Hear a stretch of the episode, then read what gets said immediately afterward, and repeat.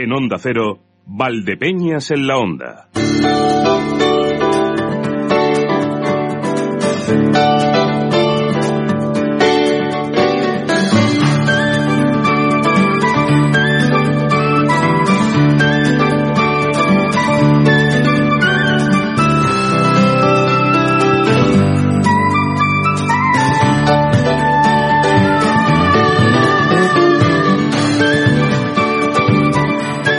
Las 12.30 minutos. Iniciando el día para muchos. No me he vuelto loco. Para muchos está iniciando el día. ¿Por qué? ¿Porque están de vacaciones? Pues sí, pues también. Porque ayer le pusieron el punto y final a la Feria de Fiestas de Valdepeñas. Pues, pues sí, bueno, la feria más bien, porque las fiestas saben que las tenemos luego, las fiestas patronales en honor a la Virgen de Consolación, fiestas de la vendimia y el vino. Algo de ello también tendremos que tocar en este programa. Pero como les digo, muchos pusieron el punto y final.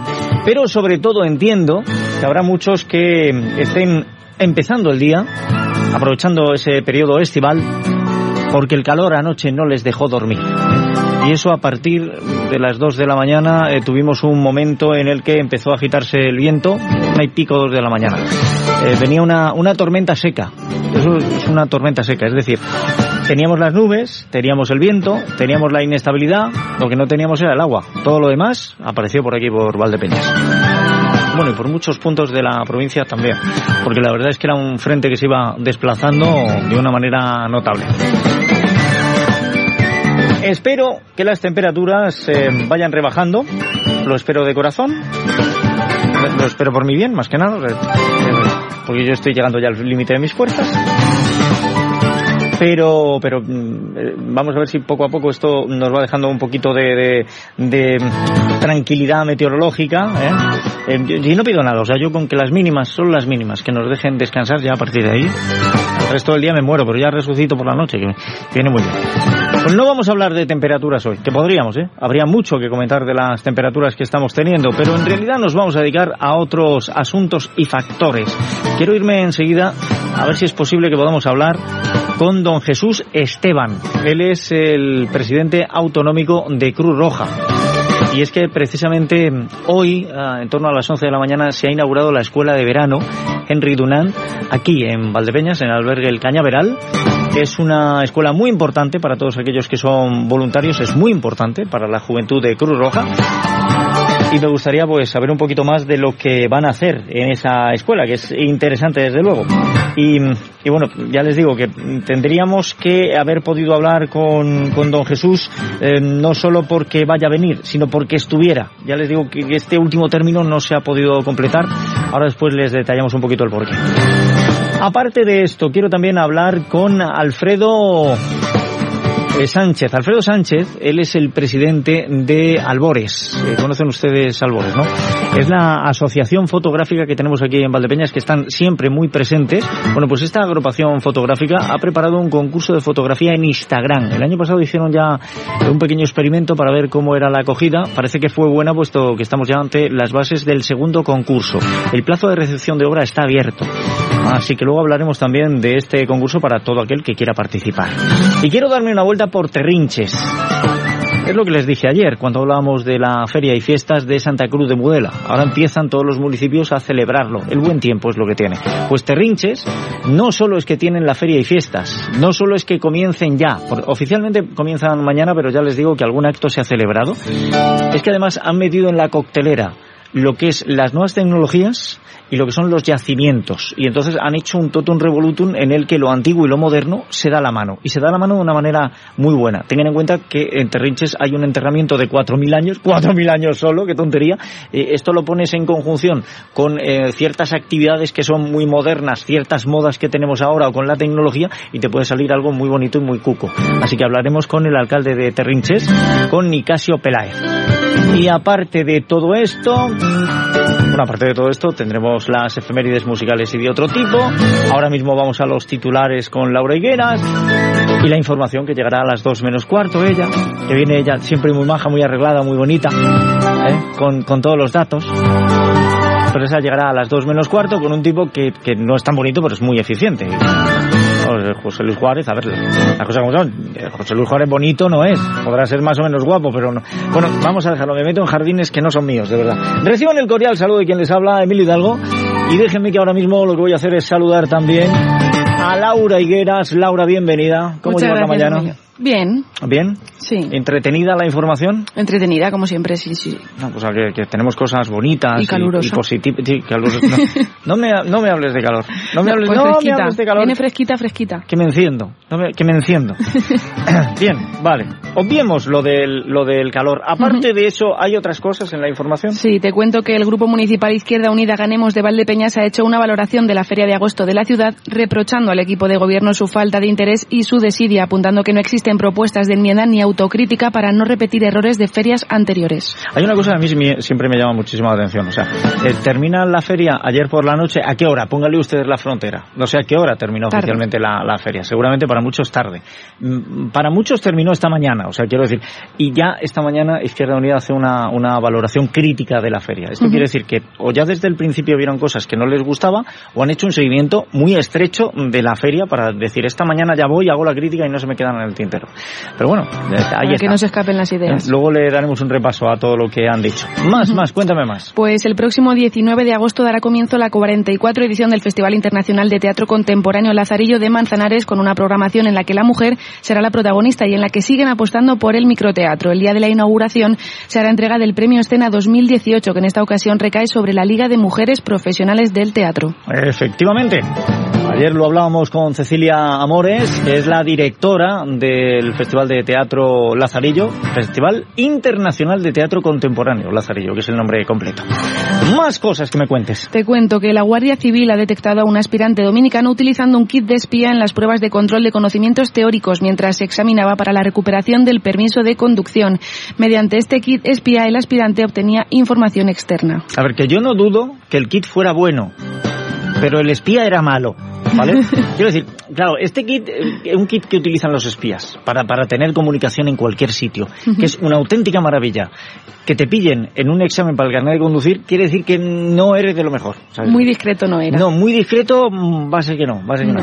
Bueno, pues nada, ¿qué se le va a hacer, eh? Ah, pues a suspender y a pagar la sanción correspondiente y eso y luego ya veremos a ver Sí. si te dejan presentar. Eh, Más cosas, cuéntame. Por último, te cuento que el punto de atención al emprendedor Ventanilla Única Empresarial de la Cámara de Ciudad Real ha tramitado la creación de 246 empresas entre enero y julio. Estas empresas se han elevado al 41% con respecto al mismo periodo del, del pasado ejercicio 2017, cuando se contabilizaron 174.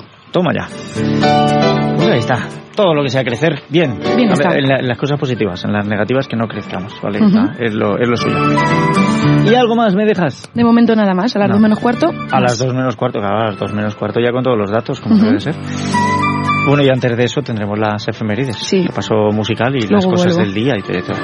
Pues Laura Higueras, muchísimas gracias A por habernos Emilio. dado estos titulares eh, y, y refrescate. Sí, voy a ello. Escúchame, ahí, ahí en redacción te refrescas que es gratis. Sí, ¿eh? con la piscina de, de redacción. De bolas, la piscina, la piscina de bolas que tenemos en...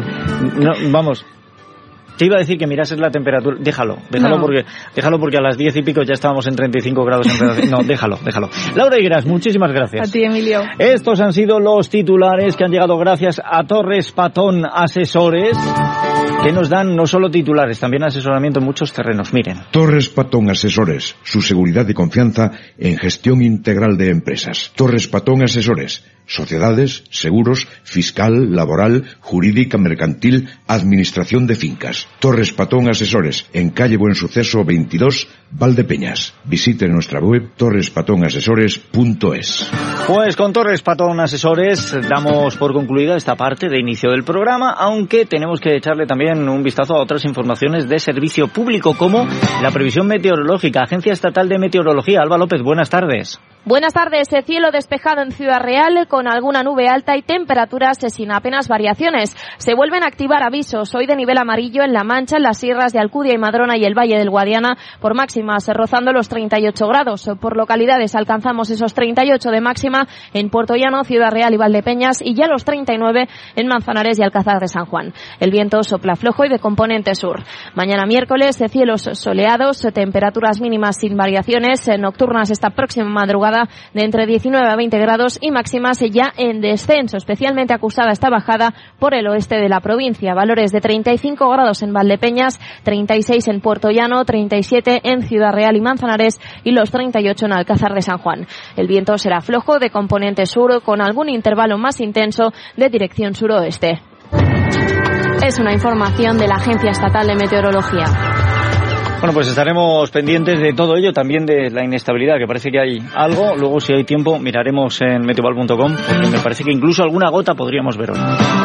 Y conectamos también la previsión circulatoria o mejor dicho, la actualidad circulatoria, porque esto es eh, no es previsión, es lo que está ocurriendo ahora mismo en las carreteras de la provincia. Vamos hasta la Dirección General de Tráfico. Teresa Serrano, buenas tardes. Buenas tardes, tranquilidad en las vías ciudadraleñas. A esta hora el tráfico es fluido y cómodo en red principal y en la secundaria. Y para que continúe así, les vamos a pedir, les vamos a insistir, en verano el calor afecta notablemente a la conducción, así que extremen las medidas de prevención. Bueno, en la radio siempre vamos pillados de tiempo y por eso Teresa Serrano nos ha dado la actualidad de la circulación rápidamente. Ustedes no corran, ustedes en la carretera con calma, ¿vale? Siempre respetando el límite, adecuando la velocidad a las condiciones de la vía, respetando la distancia de seguridad, en fin, todas estas cosas para que nuestros desplazamientos, sean de vacaciones o no, sean satisfactorios, sean seguros y lleguemos a ese objetivo que nos hemos marcado en Ponle Freno y Antena 3. Queremos alcanzar el año 2020 con cero víctimas mortales, que sabemos que es muy difícil, pero en A3 Media estamos convencidos de que con su ayuda lo podemos conseguir. Y aparte de esto, conozcamos también la actualidad en las distintas localidades, iba a decir, no, no, vamos a ir localidad por localidad, comarcas de nuestra provincia, lo hacemos a través de nuestras emisoras. ¿Qué tal, compañeros? Hola, compañeros, ¿qué tal? Muy buenas tardes. Hoy en Ciudad Real se ha presentado una nueva edición de Mencatur la feria de caza, turismo rural, artesanía y productos de la tierra que se va a celebrar este fin de semana 11 y 12 de agosto en Villanueva de la Fuente. Una feria que alcanza ya su decimoquinta edición, 15 años consecutivos, con el objetivo de mostrar los productos y el patrimonio mm, bueno, pues más tradicional y más típico del campo de Montiel, como puede ser el patrimonio gastronómico, cinegético, cultural, histórico o patrimonial. Este año va a haber 130 stands y 90 expositores, un presupuesto de Mencatur que alcanza los 40.000 euros. La organización espera batir eh, o superar la cifra de los 30.000 visitantes durante los dos días que va a durar esta feria. Como decimos, Mencatur se celebra este fin de semana en Villanova de la Fuente. Saludos, provincia, desde Alcázar de San Juan. Esta mañana hemos visitado junto a la alcaldesa Rosa Melchor el centro de empresas y nos ha servido esta visita para hacer una reflexión. Y es que no solamente hay gente que aprovecha el verano para divertirse, marchar de vacaciones, eh, pasarlo bien. Jóvenes desempleados de larga duración se están formando en talleres como el de montaje y mantenimiento de sistemas de telefonía y redes locales de datos o el de operaciones auxiliares de acabados rígidos y urbanización. Y desde aquí les vamos a desear toda la suerte del mundo para encontrar después del verano salida laboral. De ello hablaremos en informativos porque el magazine eh, que vamos a ofrecer hoy en clave provincial se detendrá en imponentes eventos como el Festival Internacional de Cine que mañana arranca en Almagro. Ya se han convertido en la capital mundial del teatro clásico. Veremos a ver si con grandes ambiciones no consiguen ser también un referente mundial del séptimo arte. Eh, carnaval en herencia, sí, no solo en sus fiestas tradicionales, tan a gala lo llevan los herencianos que este sábado han organizado su particular carnaval de verano. Lo vienen haciendo ya unos años y esta vez con pasacalles y aparte novedades que referirá el alcalde don Sergio García Navas. Mientras en Alcázar la cultura y los juegos y talleres más transgresores los van a poner la segunda Paleto Returns, sobre las que nos dará más datos Bárbara Sánchez Mateos, delegada de Infancia y Juventud. Y en Tomelloso buscaremos el gañán del año premio entrañable, muy ligado a la idiosincrasia local que concede anualmente el grupo folclórico Manantial del Vino. Este año recae en la organización no gubernamental Quirida. Bueno, pues muchas gracias a nuestros compañeros, a José Luis Juárez en Ciudad Real, a Marcos Galván en Alcázar de San Juan. Esta es la actualidad provincial que tenemos y ciertamente se ha presentado Mencatur. Mañana a ver si podemos hablar con los amigos de Villanueva de la Fuente. Hoy no era el día, porque estaban precisamente en la presentación y era más complicado el terminar de cuadrar agendas, pero sí que mañana nos gustaría hablar de ello. Las 12 y 44 minutos, nos acercamos a las 12 y 45. Vamos a buscar esa comunicación. Yo quiero hablar con el presidente de Cruz Roja en nuestra autonomía y hablar sobre todo de esa escuela de verano Henry Dunant. Escuchas Onda Cero, Valdepeñas, te mereces esta radio. Hoy es un día, hoy es un día especial por muchos motivos, no solo porque sea 7, que es un día de buena suerte, sino porque comienza la vigésimo séptima edición de la Escuela de Verano Henry Dunant de Cruz Roja Juventud en Castilla-La Mancha. Y además han elegido el albergue del Cañaveral que se sitúa aquí en Valdepeñas, un buen sitio, un buen sitio. Yo les digo que representantes de, de Cruz Roja y de Cruz Roja Juventud a distintos niveles provinciales y regionales están aquí hoy, están visitándonos. Y de hecho se esperaba también al presidente autonómico de Cruz Roja, don Jesús Esteban, pero por motivos de actualidad no ha podido estar. Eso sí, no nos hemos privado de la oportunidad de saludarle y de hablar con él ante esta cita que desde luego es reseñable. Don Jesús, bienvenido, ¿qué tal? Hola, muy buenos días. Gracias por vuestra atención y a vuestra disposición, por supuesto. 27 años de la Escuela de Verano de Cruz Roja Juventud. Algunos de los que empezaron, o la inmensa mayoría, ya jóvenes, jóvenes no son. No, no, por supuesto. Yo llevo aproximadamente 30 como socio y como voluntario eh, de Cruz Roja y ya el pelo blanco lo tengo desde hace algunos años, ¿no? Sí, pero bueno, es cierto que, que son muchos años precisamente porque creemos que está cumpliendo un fin para el que se creó, evidentemente, con la evolución que ha ido teniendo a lo largo de los años. Eh, en principio te diría que para nosotros Cruz Roja Juventud es muy importante, para nosotros es para Cruz Roja Española, que es, digamos, la cantera de lo que va a ser el futuro de, de Cruz Roja Española, ¿no? Y por tanto, pues la mimamos y la cuidamos. Por otro lado, creemos que los jóvenes de Cruz Roja Juventud, chicos y chicas, dan un ejemplo eh, que muchas veces la juventud es denostada, aunque solo se preocupan del botellón, son muy cómodos, se les da todo hecho. Bueno, pues estos están allí ocho o diez días y en otras acciones formativas a lo largo del año en fines de semana cuando los demás están por ahí divirtiendo pues ellos están ahí trabajando y formándose también tienen sus horas de lúdicas y de ocio evidentemente como no podía ser de otra manera pero eh, insisto que sirve de base para formar a estos jóvenes que a su vez van a trasladar luego esa formación a sus territorios respectivos. Vienen de toda Castilla-La Mancha, incluso alguno de, de fuera ha venido también, pero eh, que no solo se forman ellos, sino que el objetivo es que luego ellos en sus ámbitos también formen al resto de, de la gente de Cruz Roja Juventud en sus ámbitos territoriales. Digamos que dentro de Cruz Roja habría dos niveles de formación distintos, ¿no? Para pasar a ser voluntario uno tiene que pasar unos cursos, precisamente para saber cómo actuar en distintas situaciones, pero luego estaría esta escuela de, verano en la que lo que hacen es compartir las propias experiencias y conocimientos entre unos y otros, poner en común. Me imagino que aquí también se dan cuenta de, eh, bueno, pues carencias que pueda haber en la organización de los servicios y se solucionan. Efectivamente, vamos a ver, la formación es básica, bueno, yo creo que todo en la vida, pero en el tema del voluntariado mmm, hay que dar formación. Nosotros tenemos una primera inicial que llamamos el FBI, la formación básica institucional, para que cualquier eh, voluntario pues sepa a dónde viene, qué principios tenemos, por qué nos regimos, etcétera, etcétera, y se comprometa a, a cumplirlos porque el, el voluntario eh, siempre decimos que da lo que puede, pero mmm, sí que tiene que ser responsable y cuando se compromete a una cosa, pues algo causas de fuerza mayor, cumplirla. Después, a lo largo de, del año, nosotros tenemos infinidad de cursos de formación, porque para hacer las cosas bien hay que estar bien formado. Y luego están estos encuentros, como el de, el de la escuela de verano, donde, como tú muy bien dices, muchas veces se, se trata de eh, compartir prácticas porque yo siempre he dicho que a mí no me importa copiar lo que otros hagan si funciona bien. Bien. Lo que sí que me molesta es tropezar donde ya han tropezado otros antes, ¿no?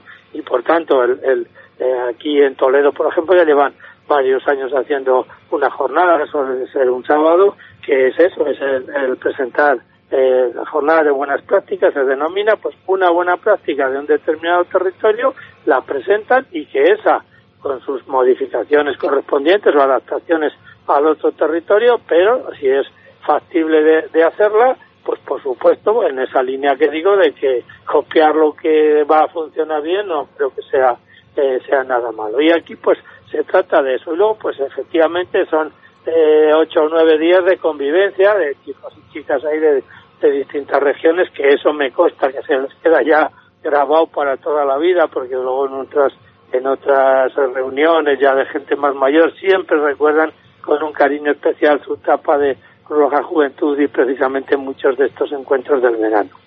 Sí, la verdad es que han hecho ustedes una, una gran piña, una gran unión, no solo por el trabajo que desarrollan para otros, sino eh, por, por eh, la imagen que ahora mismo puede tener Cruz Roja. Yo creo que esta crisis económica nos ha dejado unas cosas muy malas, pero también nos ha dejado unas cosas muy buenas. El saber que tenemos organismos como el de Cruz Roja eh, Española que em, responde a todas las necesidades. ¿no? Y, y esto lo, lo, podemos acrecentar todavía más con el respaldo que están dando a la asistencia pues a toda la avalancha de inmigrantes que nos están Mm. llevando. Porque claro, dirán los políticos que no hay efecto llamada, pero que se lo cuenten a ustedes que tela el oleaje que, que están recibiendo. Ya, bueno, eh, efectivamente eh, tiene razón, pero sobre todo las instituciones del tipo que sean están compuestas por personas. Y aquí lo importante es que eh, yo creo que España en general, Castilla-La Mancha estoy convencido porque llevo muchos años trabajando en ello, que son sociedades solidarias y de ahí viene que luego tanto Cruz Roja como otras instituciones que yo no quiero quitar el valor de ninguna y no solo no les quito el valor sino que trabajamos muchas veces conjuntamente a través de la mesa del tercer sector y demás pues se están pudiendo hacer muchas cosas. Se han hecho muchas cosas en esta etapa de crisis que como tú bien decías no sé qué hubiera sido sin sin las ONGs decía, decía la reina Leticia en, en un acto en, en, en Albacete de Cruz Roja que si Cruz Roja no existiera habría que haber que inventarla, ¿no?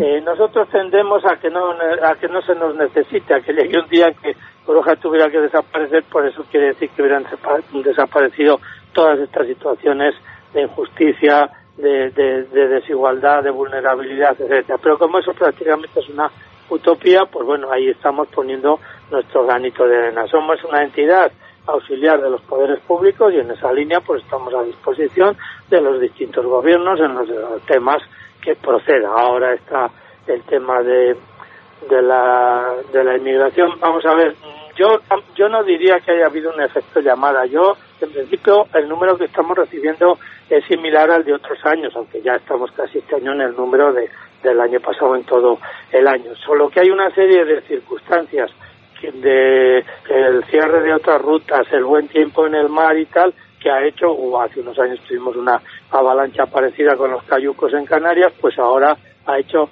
esta llegada y que para intentar que no sufran toda la presión las provincias del litoral, pues estamos intentando ayudar y por eso hoy llegarán un grupo de unas 100 personas al, al polideportivo de, de, de Marchamalo, pero que mm, no me gustaría lanzar una señal de alarma porque somos un país de 48 millones de habitantes donde 20.000 personas al año no es nada. Siempre cuento el ejemplo de Jordania, que son 6 millones de habitantes y tienen cerca de 2 millones de refugiados sirios. Por tanto, eh, seamos solidarios.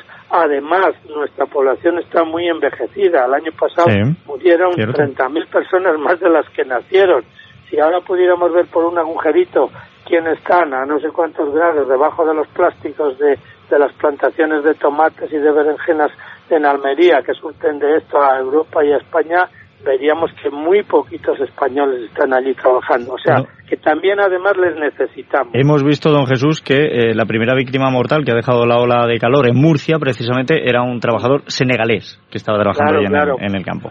Em, Por eso sí, digo, España está envejecida, Europa, la Europa tradicional está súper envejecida y los necesitamos. Otra cosa es que los gobiernos se preocupen y trabajen todos en su conjunto para que esas llegadas sean organizadas y sin violencia.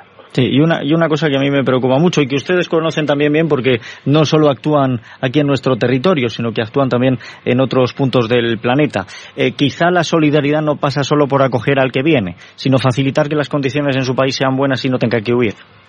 Esa es la primera eh, base y en la que parece que todo el mundo estamos de acuerdo, pero luego, desgraciadamente, la realidad es que los países ricos, a través de las multinacionales, van estos países no a desarrollarles, sino a, a, a, esquilmarles todo lo que pueden y lo que tienen allí.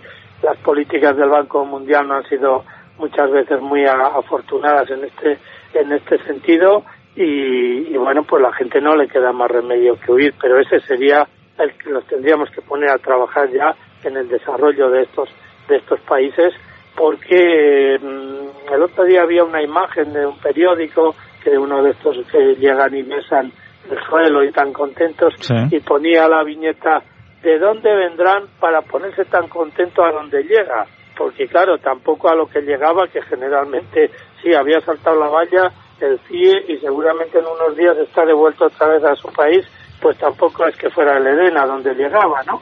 Pero bueno, que quedaba mucho, a mi juicio muy bien la imagen, pero evidentemente tienes mucha razón en eso, hay que trabajar en, la, el desarrollo en la cooperación internacional y luego por los flujos migratorios que no son nuevos, que han existido cada vez más con el mundo globalizado, pero han existido de toda la vida, está demostrado que los países de acogida, si hacen bien la acogida, salen muy beneficiados y en esas líneas en las que tendríamos que trabajar. Pero insisto, las llegadas, yo no voy a decir aquí que venga todo el que quiera, sino que, que vengan los que tengan que venir, que los gobiernos se preocupen para que vengan de forma organizada y se cumplan los tratados y los convenios internacionales y que desde luego vengan siempre pacíficamente. Bueno, pues vamos a ver si esto se cumple, porque no crean que nos hemos desviado del tema, ¿eh? que la escuela de verano sirve para hablar también de estas cosas, porque tienen nueve días por delante, donde lo que van a hacer es eh, aprender, compartir esas experiencias, analizar todo esto que nos estamos encontrando, precisamente por eso, por lo que decía don Jesús, porque ahora el, el, sur, el litoral, está mm, colmado de, de, los puntos de asistencia, no pueden con más, y hay que hacer ese reparto, esos 400 inmigrantes llegarán a, a Marchamalo, 400 decía 100. No, no, de 100 a 150. De 100 a 150. No tiene más cabida el polideportivo que eso. Bien. Si me permites volver a la escuela... Solo sí, cómo no, claro que sí. Eh, uno de los temas esenciales de este año es todo el tema de, de género y de la violencia de género. Bien. Nosotros queremos encabezar, Cruz quiere encabezar eh, esta lucha. Tenemos eh, muchos más eh, voluntarias que voluntarios, tenemos muchos más trabajadoras que trabajadores, pero tenemos los directivos son los que somos casi todos hombres y, bastante mayores todos. Y entonces esto nos preocupa mucho. El, el presidente nacional me lo comentaba y yo le decía, mira, Javier, vamos a hacer un estudio. Digo, bueno, pues haz el estudio que quieras y con una consultora digo, pero para mí la respuesta está clara y es que no es un problema de Cruz Roja, es un problema de la sociedad todavía española. Estamos igualados en cuanto a la legalidad, a las leyes, pero luego en la vida del día a día no. Si yo estoy buscando a una presidenta mmm, a, o a una persona para que sea presidenta o presidente en un determinado territorio, cuando se lo ofrezco a una mujer, me dice, hoy me haces un gran honor, Jesús, pero es que tengo los niños. Cuando se lo ofrezco al marido, pues me dice, uy, me haces un gran honor, Jesús, pero es que eso es mucha responsabilidad, pero no me no. mienta a los niños. Claro. Por tanto, todavía ahí tenemos un campo en el en el que avanzar como sociedad, insisto, ¿no? Y, y por eso pues también se va a trabajar mucho en esta escuela de verano este tema y por supuesto el tema de, la violencia cero y de intentar prevenir en todos los ámbitos en los que estemos y podamos el que se produzca lo que se produce desgraciadamente cada tan poco tiempo hasta muerte de las de las mujeres, ¿no? Bueno, pues esto es lo que se va a tocar en la escuela de verano, que comenzó en realidad el día 4, hoy ha sido la inauguración oficial y que hasta el próximo día eh, 12, me parece que es, 12 de agosto, la vamos a tener en marcha en el albergue El Cañaveral, aquí en Valdepeñas. Don Jesús Esteban, muchísimas gracias por haber estado con nosotros.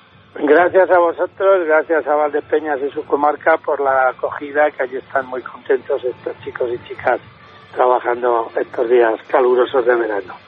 Bueno, pues esperemos que vaya muy bien y que cada vez tengamos a más gente concienciada. Porque si somos concienciados, pues eh, poco a poco iremos solucionando los problemas y no necesitaremos ningún tipo de ayuda. Muy bien, muchísimas gracias a vosotros. Buenos días a todos y todas.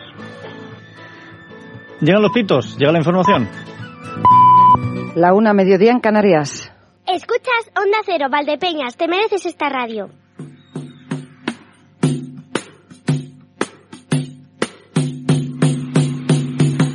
La una y nueve minutos, nos acercamos a la una y diez. Momento este para echarle un vistazo y un repaso a este día tan estupendo que tenemos martes 7 de agosto. ¿Y qué es lo que me vas a contar del martes 7 de agosto, Laura Iqueras? Pues que hoy es San Cayetano de Tien, que fue un presbítero italiano fundador de la Orden de Clérigos Regulares Teatinos. Cayetano fue un niño piadoso y tranquilo y le gustaba de jugar a decir misa y para ello tenía todo un ajuar en su habitación, altarcito incluido. Fue aventajado en el estudio y cuando se hizo un jovencito entró a estudiar en la Universidad de Padua, doctorándose en Derecho. En 1671 fue proclamado santo por el Papa Clemente X. Se le conoce como santo de la providencia, patrono del pan y del trabajo. Ah, muy bien. Pues ahí lo tenemos, ¿eh? San Cayetano. Felicidades a todos los cayetanos y a todas las cayetanas. ¿Y a alguien más felicitamos? A Nadia, a Carpóforo y a Donato. Ah, también, hombre, por favor, carpóforo, se me iba a olvidar a mí. y en cuanto al refranero, ¿qué es lo que nos dice para este día? En agosto, sandía y melón, un buen refresco son. A nosotros nos lo va a contar que estuvimos en Membrilla, en Ferimel. Por favor, oye, nos pusieron unos biscotes, unos biscotes, con queso y mermelada de melón, qué cosa más rica. Y ese, ese pisto manchego con melón, que eso no lo ha probado mucha gente. Pisto manchego con melón. Bueno, aparte de esto, aparte de esto, tenemos también que marcar eh, esas fechas que son importantes para la sociedad internacional. Marcamos que finaliza la Semana Mundial de la Lactancia Materna. Del 1 al 7 de agosto se celebra en más de 170 países esta semana destinada a fomentar la lactancia materna o natural y a mejorar la salud de los bebés de todo el mundo. La Organización Mundial de la Salud la recomienda como modo exclusivo de alimentación durante los primeros seis meses de vida. A partir de entonces se recomienda seguir con la lactancia materna hasta los dos años como mínimo, complementada con otros alimentos inocuos. Bien, esto, eh, esto es moda también, o sea, las cosas van cambiando. Sí. Lo que siempre nos ha dicho nuestro pediatra, don Héctor Huertas, es que hasta los seis meses hay que dar leche materna. Siempre que se pueda, que no haya dificultad, hay que dar leche materna. Hasta los nueve es muy recomendable y a partir de los nueve ir retirando la lactancia y no más allá de los dos años. Ahora la moda dice que sí, que ah, es que estupendo, es un ya, pero tiene otros problemas, ¿eh? Tiene otros problemas tanto para la madre como para el niño. Bien, aparte de esto, ¿hay más fechas en el Pues, calendario sí. internacional? El 7 de agosto de 1959 se toma la primera foto de la Tierra desde un satélite. La NASA lanzó a la órbita terrestre el satélite Explorer 6, un pequeño satélite con forma esférica de 64 kilos de peso y cuya misión era estudiar el campo magnético terrestre, la propagación de ondas de radio en la atmósfera superior, los micrometeoritos y los rayos cósmicos, pero contaba en su interior con una novedad, una cámara para fotografiar la Tierra. En esta primera imagen se observan nubes sobre una parte del Océano Pacífico y tardó 40 minutos en recibirse en la estación de seguimiento de, Hawái, perdón, debido al escaso ancho de banda existente para la transmisión. Efectivamente. Hay cosas muy curiosas en cuanto a las fotografías eh, de la NASA y de la expedición a la Luna, eh, como por ejemplo que como Neil Armstrong iba a ser el primero, así se acordó, en pisar la Tierra y Buzz Aldrin tendría que salir después, aunque la posición de Aldrin era mejor para salir del módulo lunar, pues llegaron a un acuerdo y una de las cosas que le dijo Armstrong a Aldrin es yo te hago una foto. Te hago una fo- la- las fotos que haya en la Luna, todas tuyas. Y la primera que le hace, pues efectivamente es Aldrin el que. Sale y en la visera de su casco reflejado está Armstrong mientras toma las fotos. Curiosidades. Curioso. Más cosas de este 7 de agosto. Pues el 7 de agosto nacía, el de 1876, nacía Matahari, una famosa bailarina cortesana y espía holandesa. Durante la Primera Guerra Mundial realizó labores de espionaje a favor de Alemania, por lo que fue detenida por las fuerzas francesas, declarada culpable de espionaje y traición, condenada a muerte y ejecutada por fusilamiento el 15 de octubre de 1917. Se negó a que le vendaran los ojos y antes de recibir la descarga lanzó un beso a los soldados del pelotón. Pocos espías han despertado tanta fascinación como Matahari, que escapó de una vida provinciana para convertirse en la mujer más fatal de su tiempo. Efectivamente, un gran mito eh, en el cine explotado y sobreexplotado. Sí. ¿eh? Pero esto es una espía. Sea, no, no al que pillan en Sí. el... vale, o sea, esto es una espía. No al del kit. No, no al, de- no al del kit de espía en el examen de conducir. No. Bien. Más cositas, venga. En mil el, el 7 de agosto de 1954 nacía Antonio Resines, actor de cine y televisión, principalmente con diversas actuaciones en teatro. Con la intención de seguir los pasos de su padre, empezó a cursar Derecho, pero terminó abandonándolo para iniciar Ciencias de la Información. Fue presidente de la Academia de las Artes y las Ciencias Cinematográficas de España y ganador de un premio Goya a la mejor interpretación masculina protagonista por su papel en La Buena Estrella en 1997. En televisión ha intervenido en numerosas y populares series como Los ladrones van a la oficina o Los Serrano. Efectivamente. Eh, Los Serrano que defraudó en su final, pero Sí. luego está Los ladrones van a la oficina, que es una serie que de vez en cuando pues se repone en algún canal y Sí. que es divertidísima, aunque él hace de Smith, el mudo. Es Smith. Bien. Y, y esto que estamos escuchando, ¿esto qué es lo que es? Pues esto lo estamos escuchando porque el 7 de agosto de 1942 nacía Caetano Veloso, un músico brasileño. Siendo todavía pequeño, su familia se mudó a Salvador, donde ingresó en la universidad para cursar estudios de arte. Su primer álbum titulado Caetano Veloso tuvo un gran éxito fuera de Brasil en 1968 y le valió para recibir varios premios internacionales.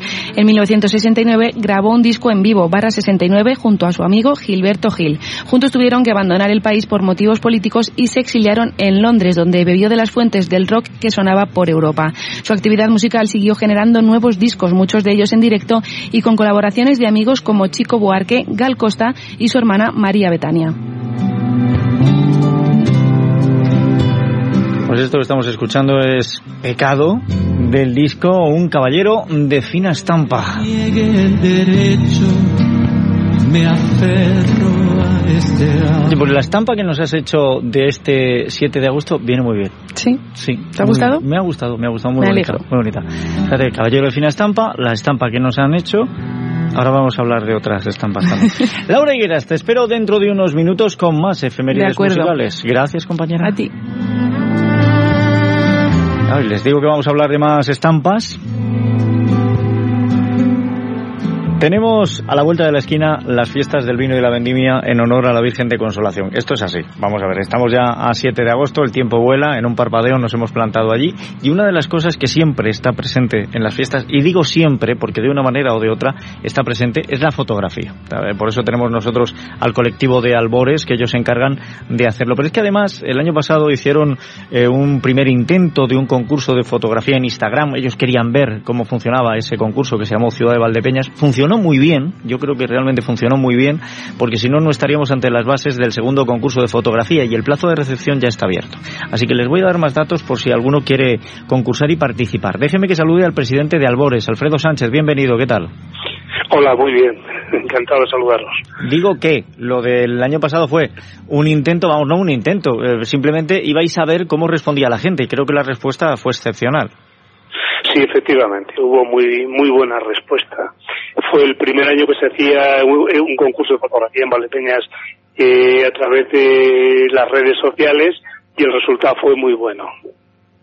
Bueno, pues con ese resultado tan bueno, lógicamente llegamos a esta segunda edición del concurso de fotografía en Instagram. Esto quiere decir que no vamos a tener la fotografía en un soporte físico, o sea que solo lo vamos a mover en redes sociales. Efectivamente. Bien. Eh, el ayuntamiento venía realizando un concurso por los sistemas tradicionales cuyas fotografías exponía en el auditorio que antes se llamaba Francisco Nieva, ahora es Inés Ibáñez. Entonces, este concurso fue perdiendo aire y fue perdiendo fuelle con los años porque los nuevos sistemas y la fotografía digital eh, requerían otros procedimientos. Entonces dejó de hacerse. Que además salía bastante caro el reproducir las fotografías, eh, valía más que el premio. Así que dejó de hacerse y el año pasado le propusimos al ayuntamiento el recuperar este concurso pues tal como lo vienen haciendo en todo el mundo de la fotografía, que es a través de Instagram. Se hizo y con muy buena acogida y si al auditorio iban unas cuantas personas el día de la inauguración y luego pues eh, ya perdía fuelle, eh, en Instagram el año pasado las fotografías seleccionadas las pudieron ver eh, más de 3.000 personas. Muy bien, claro. Eh, El alcance que nos permite las redes sociales, 3.000 personas, no sabemos si todos eran de aquí, pero desde luego pueden ser de la otra punta del mundo y esto también le da difusión a las fiestas, que es una cosa muy importante. Ahora, mm, hemos publicado las bases del segundo concurso, Alfredo. Eh, ¿Puede participar todo el mundo? Sí, sí, en las bases ya queda reflejado que todos los mayores de 16 años eh, y menores con autorización paterna. Vale. ¿eh? Vale, o sea que sí, que tenemos la puerta abierta a que cualquiera, ya sea de moto propio o con la firma de los padres, pueda participar en, en este concurso, que me imagino, ya que lo llamáis Ciudad de Valdepeñas, si bien en las fiestas que viene, que la temática será Valdepeñas y sus fiestas. Eh, sí, Va- Valdepeñas y el mundo del vino, vamos. Vale, bueno, el mundo del vino es muy amplio, ¿eh? Eh, sí, es muy Valdepe eh, exactamente, exactamente es la visión de Valdepeñas sobre la vendimia y el vino. Bueno, ahí ya acotamos un poquito más, vale. Acotamos un poquito más. ¿Y, y cuántos trabajos podemos presentar como participamos en este concurso? Un máximo de tres fotografías por autor. Bien, eh, fotografías que tendremos que enviar a algún sitio. Sí, bueno, en las bases ya eh, aparecen en, en tanto las páginas del ayuntamiento como las de la agrupación fotográfica Albores, aparecen ya el hashtag y el correo donde han de enviarse los datos. Perfecto. De todas maneras, no se preocupen ustedes. Nosotros también les vamos a facilitar esos datos para que sepan que, bueno, el, hashtag o la almohadilla, que es como la conocemos, es concurso Ciudad Valdepeñas, todo junto, y habría que mandar antes un correo para registrarse a concurso.ciudadvaldepeñas.gmail.com y mandamos, mandamos nuestro, nuestro nombre, nuestro número de teléfono, el número con el que aparecemos en Instagram y, y para participar pues podemos empezar. Bueno, ya, ya está abierto el plazo, ¿no? Creo que desde el 1 de agosto se pueden enviar fotografías. Sí, sí desde, el 1 de agosto, desde el 1 de agosto, sí, efectivamente. ¿Y cuándo cerramos ese plazo? Pues no lo sé con seguridad, no lo podría decir ahora mismo, eh, hasta finales de, de, de agosto. A finales de agosto. Bueno, sí, ahora miraré yo.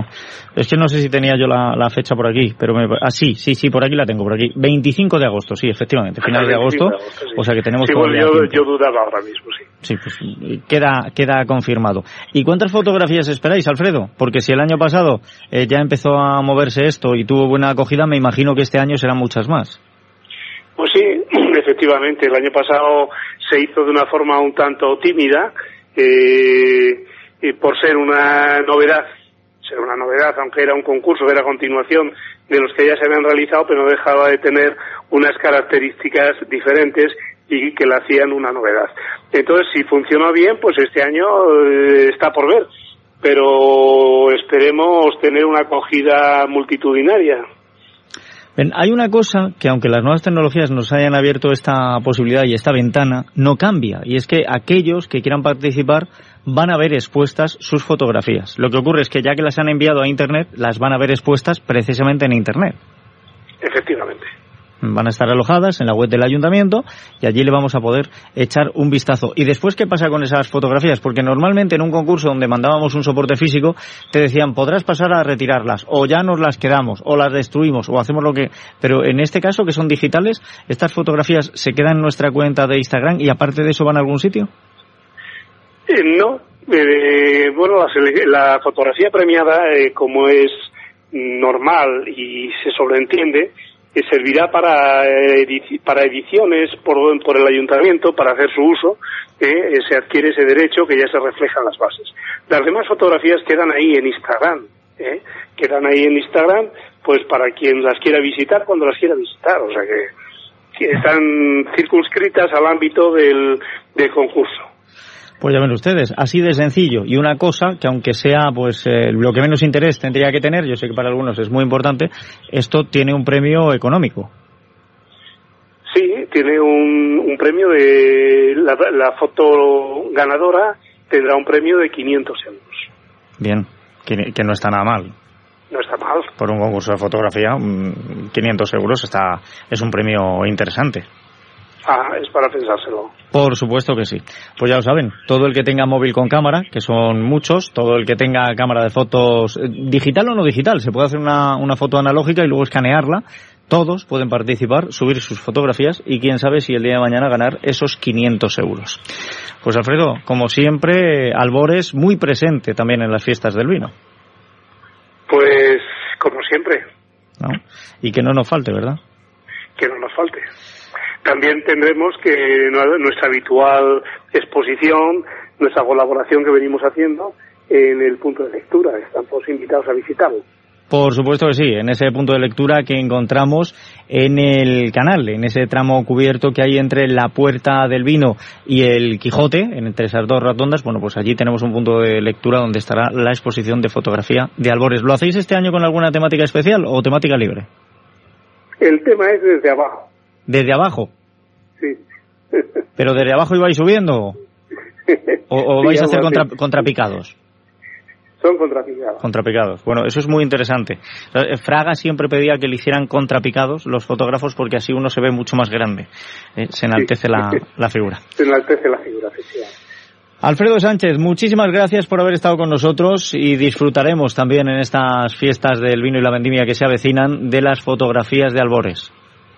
Gracias a vosotros.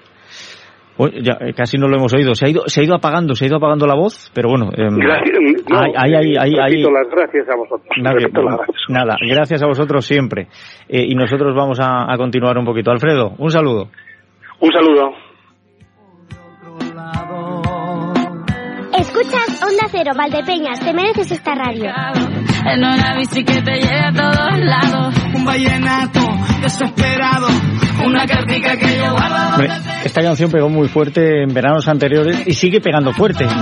Pero Laura, ¿por qué ahora esta canción? Porque el 7 de agosto de 1961 nacía Carlos Vives, cantante, actor y compositor colombiano reconocido en Iberoamérica y otras partes del mundo por mezclar música colombiana como la cumbia y el vallenato con pop y rock. Ha sido ganador de dos premios Grammy y de 13 premios Grammy latinos, pues el récord de mayor número de nominaciones a los Latin Grammy Awards, con más de 13 gramófonos en su haber, fue el primer colombiano galardonado con un Grammy de la Academia Americana de la Grabación.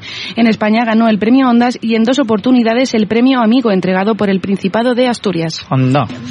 Claro, así, así es normal, claro, que venga la tradición. Bueno, espérate, hay, hay un sitio donde también van a hacer cosas muy interesantes con, con una bicicleta, ¿sabes? Sí, sí, mira. Ayer se lo decía a ustedes, les decía, bueno, es que mm, estamos terminando la feria de Valdepeñas, la acabamos precisamente anoche, se le puso el punto y final, y estuvimos anticipando que está a la vuelta de la esquina la feria de fiestas de Santa Cruz de Mudela, pero este es solo el primer plato, tenemos fiestas en muchísimos municipios. Fíjense que eh, lo que es la celebración litúrgica y religiosa comienza hoy en Terrinches, porque ya tienen el primer acto a partir de las once y media, pero eh, lo que es el programa total de fiestas, pues también, si no comienza hoy, comienza mañana, pero vamos, están a las puertas. Déjeme que salude a su alcalde, Nicasio Peláez, bienvenido, ¿qué tal?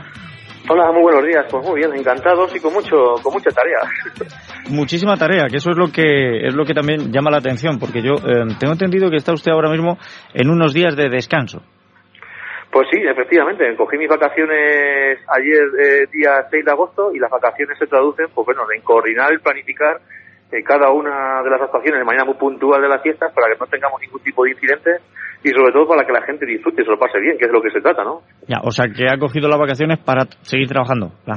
Sí, he cogido las vacaciones para vivir las fiestas con, con, los míos y ser uno más de las fiestas y ser directamente copartícipe para lo bueno y para lo malo, claro. Bueno, pues que pueda usted disfrutarlas porque ya se sabe, el alcalde nunca es uno más. ¿Eh? Eso lo tiene, bueno, estar entre los vecinos, eso lo tiene usted. Sí, no, bueno, es, al fin y al cabo es un contacto muy directo y en los pueblos pequeñitos directamente la gente que ostentamos eh, puestos de responsabilidad pública, pues evidentemente no nos queda otra que estar en el contacto permanente con el vecino, con el vecino que está durante el año y sobre todo con amigos y vecinos que están fuera por razones básicamente laborales y que estos días pues vienen a compartir con nosotros y evidentemente pues también te quieren contar en primera persona los problemas directamente que tienen o que afectan pues a temas de vivienda, temas de gestiones administrativas del ayuntamiento y etcétera. Y entonces tienes que estar con ellos, no nos queda otra opción. Bueno, decía yo que eh, tienen ustedes esta noche el primer acto religioso, entre otras cosas, porque lo que van a hacer es la vigilia de la Virgen. Eh, mañana ya comienzan ustedes con esa tradicional subida de la Virgen a la iglesia parroquial, pero todo esto eh, sería a título oficial, porque oficiosamente creo que el pasado domingo ya hicieron suelta de vaquillas.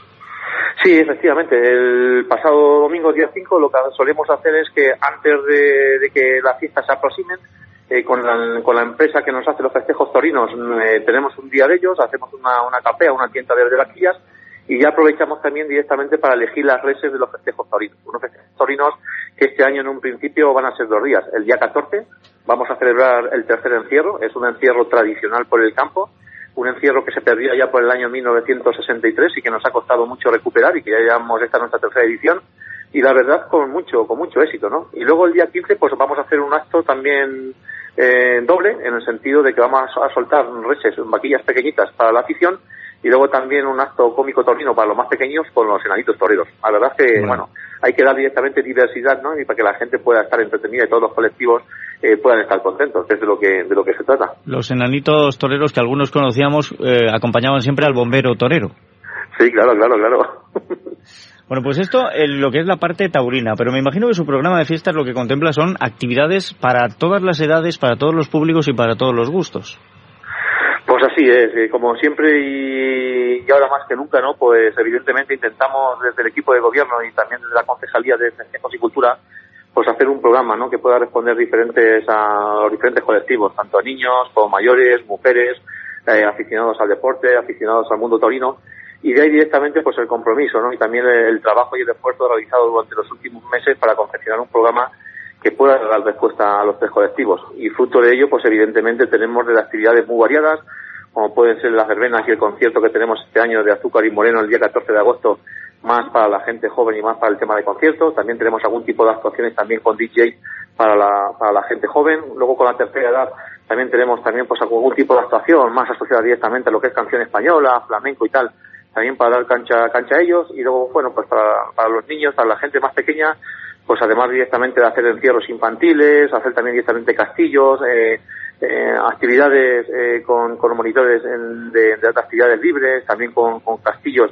y juegos populares en la piscina, pues bueno, pues eso, un, un programa digamos diverso, variado, para poder entretener, para poder dar gusto a toda la gente y sobre todo que la gente se lo pase bien, que es lo, que es lo fundamental. Oiga, yo lo que estoy viendo es que su programa de festejos consigue aunar eh, el pasado, el presente y casi casi el futuro, ¿no? Eh, esto es muy complicado, pero claro, ustedes tienen ahí un enterramiento eh, de hace 4.000 años, con lo cual el pasado ya lo tienen eh, con ustedes, y las nuevas tecnologías son nuestro presente y nuestro futuro, y han intentado ponerlo en comunión. Precisamente por eso, ustedes van a celebrar un concurso de fotografía digital con móvil, que me parece que es la tercera edición. Sí, así es. Mm, Tienen también una ruta mm, de senderismo semi-nocturno, que ahora me va a contar usted esto que es, y una ruta cicloturística en torno precisamente a los monumentos arqueológicos. Pues sí, es verdad. Eh, lo que tratamos básicamente es lo, eh, lo que nos estamos esforzando, ¿no? Últimamente. Y lo que nos estamos esforzando últimamente es, pues bueno, pues eh, no me canso de decirlo, ¿no? En poner en valor 15 años de trabajo intenso, de estudio, de investigación, de, de desarrollo, eh, de compromiso, eh, fundamentalmente a la hora de preservar y conservar nuestro patrimonio monumental y nuestro, patrimonio cultural. Y evidentemente eso tiene una variable, que es la variable directamente lo que estamos trabajando ahora mismo, donde tenemos un equipo de 16 personas eh, con, especiali- con especialistas de la Universidad Complutense, que ya hemos iniciado la campaña de verano en Castillejo de Bonete y que eh, hemos iniciado la primera fase y una segunda fase que empezaremos a partir del día 19 de agosto porque vamos a hacer este año directamente trabajos tanto en el interior de los túmulos como también como en el exterior del yacimiento. Queremos de alguna forma definir y ser conscientes directamente de la extensión de- del yacimiento que todavía no está controlada después de tantos años de trabajo y eso evidentemente lo hemos combinado pues, con otras actividades variadas pero cuyo eh, prototipo sigue siendo el mismo. No dejas de ser directamente de poner en valor a través del concurso de fotografía con digital móvil los diferentes recursos que, tenemos en el municipio o la visita directamente a los diferentes eh, yacimientos arqueológicos y, y luego también edificios monumentales. Hay que recordar que tenemos cinco municipios, o sea, cinco monumentos, cuatro de ellos declarados bien de interés cultural, uno de ellos bien de interés patrimonial y hemos uti- hemos utilizado directamente el senderismo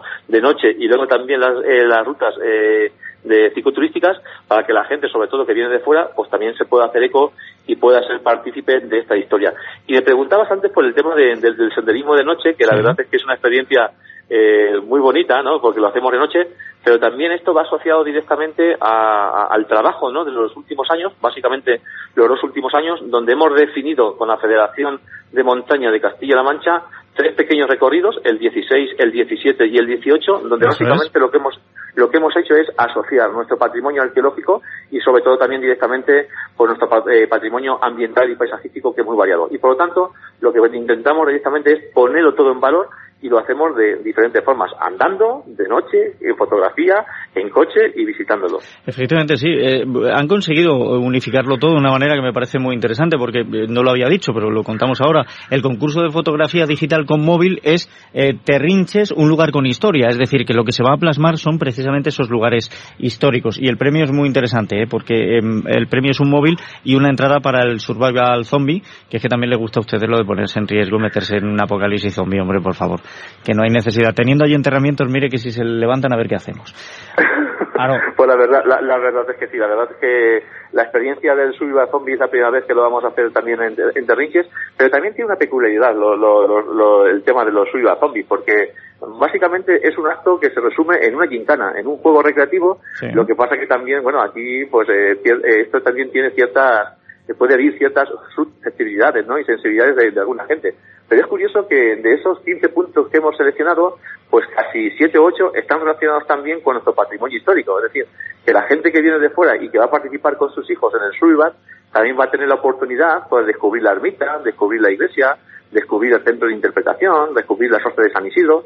Eh, en definitiva, eh, un conjunto variado de actividades, pero que giran fundamentalmente al monotema. Y el monotema no es otro directamente que poner en valor directamente la singularidad de nuestros espacios eh, patrimoniales, monumentales y luego también directamente nuestra riqueza eh, digamos, eh, ambiental, natural, que, que, que, es digna de ver y que tenemos que poner en valor y que la gente no conoce. Oiga, ¿y van a ser capaces, unificando todo eso, de que el primer concurso comarcal de rap, esto que llaman Batalla de Gallos, que también lo van a celebrar, eh, versen esos rap y esas rimas sobre Terrinches y sus yacimientos arqueológicos?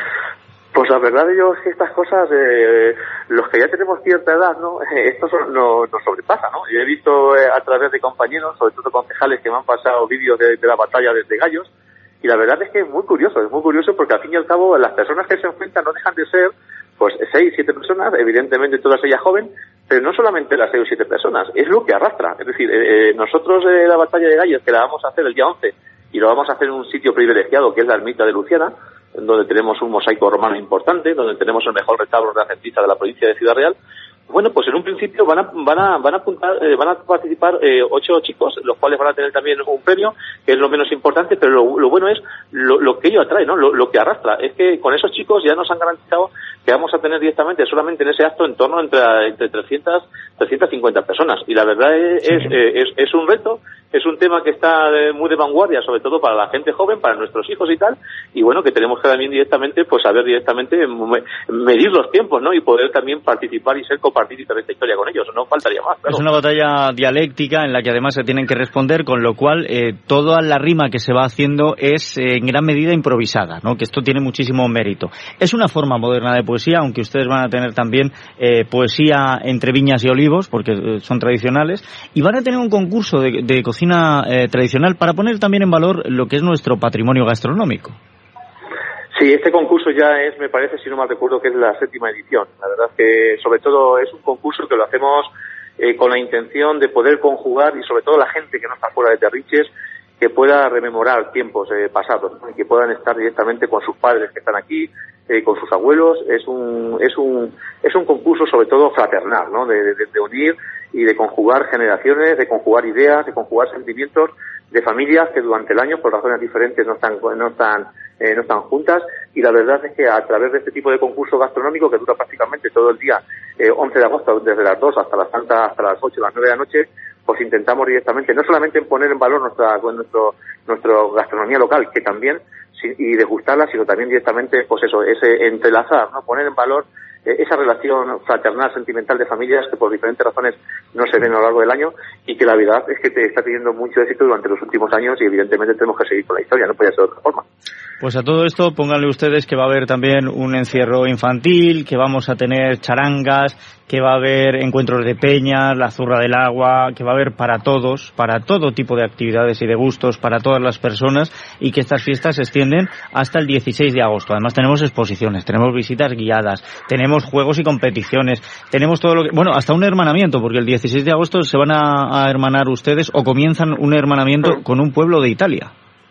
Sí, pues eh, eh, digamos que el acto protocolario más importante de las fiestas, pues efectivamente, después de estar trabajando casi año y medio a través de, la Unión Europea, las diferentes convocatorias de hermanamiento, y en concreto con el municipio de Serri. Serri es un municipio muy parecido a Terrinches eh, en cuanto a patrimonio, en cuanto a temas fundamentalmente relacionados con el sector agrícola y el sector agroalimentario. Es un pueblecito pequeño de la isla de Cerreña, con 700 habitantes, muy parecido a nuestra eh, a nuestra población desde un punto de vista demográfico, pero la verdad es que compartimos sobre todo fundamentalmente eh, rasgos, experiencias que yo creo que directamente nos pueden eh, llegar a, poder aprender unos de otros. Y efectivamente tenemos ese acto protocolario el día, el día 16 a las 8 de la tarde en el Salón de Plenos. luego después haremos también directamente el reconocimiento de una placa en honor al municipio de, Serri y al final todos estos actos que básicamente lo que vamos a hacer es poner en valor todo el patrimonio y hablaremos también directamente a través de diferentes foros y a través del Consejo de Participación Ciudadana de temas tan importantes eh, que nos afectan al medio rural, como es el tema de los jóvenes, la despoblación y tal, pues efectivamente vamos a hacer una apuesta en común de todos ellos y además vamos a aprovechar, ya que viene pues eh, un equipo de trabajo de, este ayuntamiento, de dar a conocer también pues todo el patrimonio, no solamente del municipio de Terrinches, sino también todo el patrimonio del conjunto de la comarca de Montiel, porque vamos a visitar también Villanueva a los Infantes, vamos a hacer también una visita al Magro, vamos a visitar también a Lagunas de Ruidera, básicamente también que, que, que nuestros colegas italianos no se puedan directamente también identificar directamente con, nuestra, con nuestros rasgos culturales, patrimoniales, medioambientales, etcétera. Y esa es la idea que yo creo que es una experiencia muy bonita que, que, yo creo que tiene que llegar a, una, a un buen fin. Pues un buen fin, desde luego que sí, el que vamos a tener. Además tendremos tiempo de hablar de ese hermanamiento más adelante. Alcalde, muchísimas gracias por haber estado con nosotros y espero que disfruten de unas buenas fiestas. Bueno, que sea así, de, así. De todas formas, yo también aprovecho para si vosotros y los radioyentes que nos están escuchando nos quieren visitar, pues efectivamente, seremos eh, muy hospitalarios como siempre y bueno, quedáis invitados directamente al equipo. Si algún día queréis hacer algún tipo de visita, pues estamos a vuestra entera disposición como no podía ser de otra forma. Pues buscaremos el hueco, claro que sí. Gracias, de verdad. A vosotros, muchas gracias.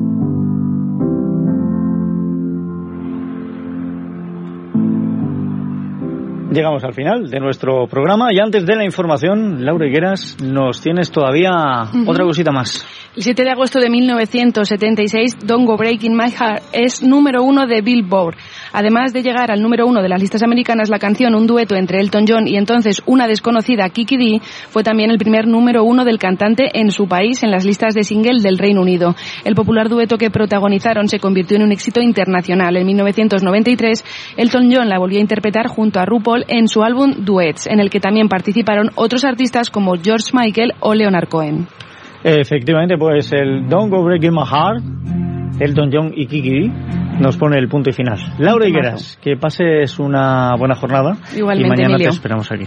Hasta mañana. Se despide quien les ha acompañado, Emilio Hidalgo. Llega la información con José Luis Juárez. Hasta mañana, sean buenos, que es de lo poco que sale económico.